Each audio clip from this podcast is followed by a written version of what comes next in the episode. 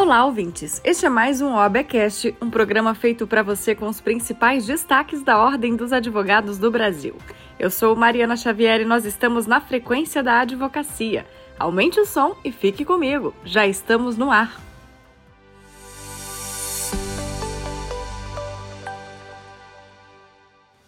O Conselho Federal da OAB participou da inauguração da sede da subseção de Chapecó, no oeste de Santa Catarina. O espaço é uma conquista antiga da advocacia local, que cresceu nos últimos anos, como conta o coordenador nacional de interiorização da advocacia, João de Deus. Que já tem 51 anos de existência, que funcionava num, num prédio mais limitado e agora passa a oferecer a toda a advocacia daquela jurisdição da, da subseção de Chapecó um prédio moderno, próximo ao Fórum da Justiça Estadual de Santa Catarina, contendo auditório, é, salas compartilhadas para reuniões, para sustentação oral, todos os serviços da OAB, tesouraria, secretaria, também uma agência da, do Ciscob lá dentro, é, a Caixa de Assistência é, dos Advogados de Santa Catarina também tem a sua, o seu espaço lá dentro de forma que, é, pela, pela alegria que nós percebemos e constatamos da advocacia que estava presente, da emoção, inclusive, das pessoas que participaram para esta conquista, temos a certeza de que acertou o Conselho Federal e a OAB Santa Catarina em investir esforços e valores para que é, a advocacia de Chapecó tivesse um local ainda mais digno, ainda mais equipado para, para dar toda uma estrutura à advocacia e também à sociedade, que certamente se servirá daquela sede. No último mês, a subseção de Campos Novos e de Santo Amaro da Imperatriz, ambas em Santa Catarina, também foram inauguradas em mais uma ação de interiorização da OAB pelo país, como ressalta o vice-presidente da OAB Nacional, Rafael Horne. A interiorização da ordem já é uma característica de Santa Catarina, já é algo que estamos a realizar a longa data em nosso estado, e agora o presidente Beto Simonetti trouxe essa preocupação para todo o sistema da OAB Nacional. E nós tivemos não apenas em Chapecó, entregando uma sede moderna, como também estivemos em Campos Novos recentemente, também entregando uma sede moderna. Campos Novos é uma cidade no meio oeste catarinense, né, distante mais de 500 quilômetros da capital, para que houvesse ainda mais respeito à advocacia do interior. E essa regra de interiorização também foi aplicada em dois atos importantes no nosso estado de Santa Catarina.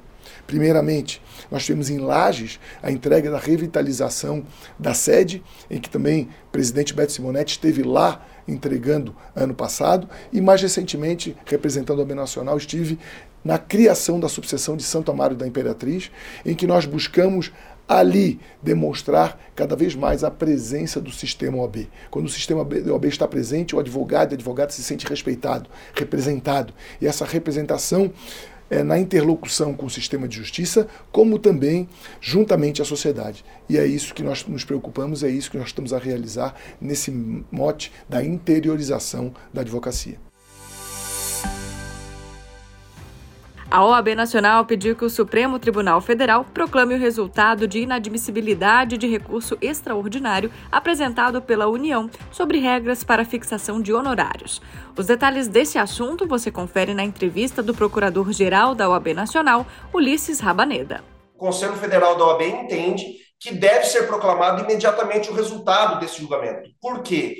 Porque o regimento interno do Supremo Tribunal Federal ele é muito claro. No caso de ausência de ministros e caso, não, caso tenha havido empate, é, nessas circunstâncias deve ser proclamado o resultado contrário à pretensão é, do recorrente.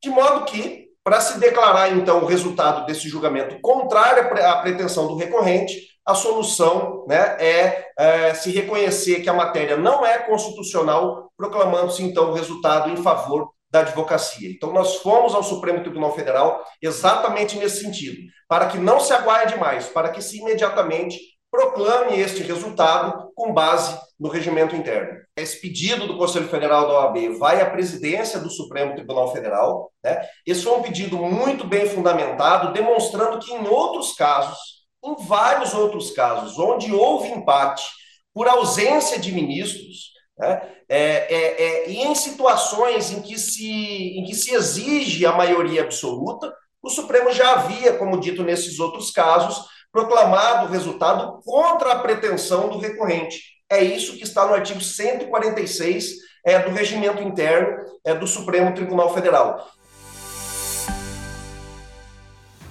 A OAB Nacional esteve presente na Conferência da Organização das Nações Unidas sobre o Direito das Pessoas com Deficiência, realizada em Nova York. O evento reúne a comunidade internacional para debater diretrizes voltadas ao desenvolvimento social inclusivo no mundo. Como conta o presidente da Comissão de Defesa dos Direitos da Pessoa com Autismo, Emerson Maia. Acompanhe. É muito importante destacar que a presença da Ordem dos Advogados do Brasil em eventos internacionais, seja aqui na sede da, da ONU em Nova York, seja em Genebra, seja em outros organismos, é muito importante porque, obviamente, você está tratando de assuntos que são ligados é, não apenas pessoas com deficiência, é, demais minorias é, sociais oprimidas, mas assuntos cotidianos de, de, de, máxima urgência e a ordem está se é, ambientando, está se oxigenando. E é bom lembrar que no caso específico das Nações Unidas, a ordem tem é, caráter permanente de membro consultivo, então, inclusive com o direito à, à fala nos eventos é, internacionais, conferências mundiais, como a atual é, 16ª sessão, é, que trata é, da reunião dos Estados-parte, também é, organismos é, sociais, sobre a Convenção Internacional da ONU. A 18ª Conferência da Advocacia Mineira reuniu profissionais de todo o país para o debate de temas essenciais para a classe. Durante o evento, o presidente da OAB Nacional, Beto Simonetti, destacou a importância da tecnologia na carreira dos advogados. Para ele, abre aspas, o campo da tecnologia traz novos desafios para a profissão, principalmente com a emergência das ferramentas de inteligência artificial. É revigorante encontrar os amigos e reunir a advocacia em torno de temas que unem a classe. Desta vez, a conferência se realiza em Uberlândia, prestigiando a advocacia do interior. Fecha aspas. Segundo o presidente da OAB de Minas Gerais, Sérgio Leonardo, aspas, é com muita alegria que nós fazemos um trabalho nesta gestão com a OAB alinhada ao Conselho Federal de portas abertas. Uma gestão da advocacia para a advocacia, sem descuidar das missões institucionais da ordem. Nós temos um compromisso muito sério com a defesa do Estado Democrático de Direito, com a defesa dos direitos humanos, com a luta pela justiça social, com a defesa das liberdades e com o aperfeiçoamento do sistema de justiça. Fecha aspas. Esses e outros destaques da Ordem dos Advogados do Brasil você pode acessar na íntegra lá no nosso site, em oab.org.br. Não deixe de conferir. A Câmara dos Deputados aprovou o projeto de lei que amplia a atuação dos advogados em processos administrativos nos órgãos de trânsito. Acompanhe um trecho da fala do deputado federal Ricardo Silva durante os debates na Comissão de Viação e Transporte da Casa. A proposição pretende inserir o artigo 289-A da Lei 9503 de 27 de setembro de 97, que é o Código de Trânsito Brasileiro, de modo a promover as seguintes mudanças nesse código. 1. Um, institui que nos processos administrativos em que houver representação por advogados deverão ser observadas as prerrogativas profissionais previstas na Lei 8.906 de junho de 94, no qual dispõe sobre o Estatuto da Advocacia e a Ordem dos Advogados do Brasil, OAB. 2 estabelece que nos processos administrativos relacionados ao Código de Trânsito Brasileiro, sempre que houver solicitação do advogado para ser intimado das decisões, a notificação deverá ocorrer por meio oficial e eletronicamente, com respectivo número de inscrição na OAB, ou, se assim requerido, da Sociedade de Advogados. Simultaneamente, as intimações devem ser dirigidas ao representado. 3. Prevê o direito de sustentação oral do advogado nos processos administrativos com previsão de penalidade de suspensão do direito de dirigir ou cassação da Carteira Nacional de Habilitação, a CNH, assegurando ao advogado o direito de sustentação oral durante o julgamento. Programa de hoje fica por aqui. Você também pode acompanhar as principais notícias da Ordem dos Advogados do Brasil nas nossas redes sociais. Basta um clique de curtir ou seguir e você fará parte do nosso universo OAB. No Instagram e no Twitter você encontra a gente pelo CFOAB. Já no Facebook, YouTube e Spotify é OAB Nacional.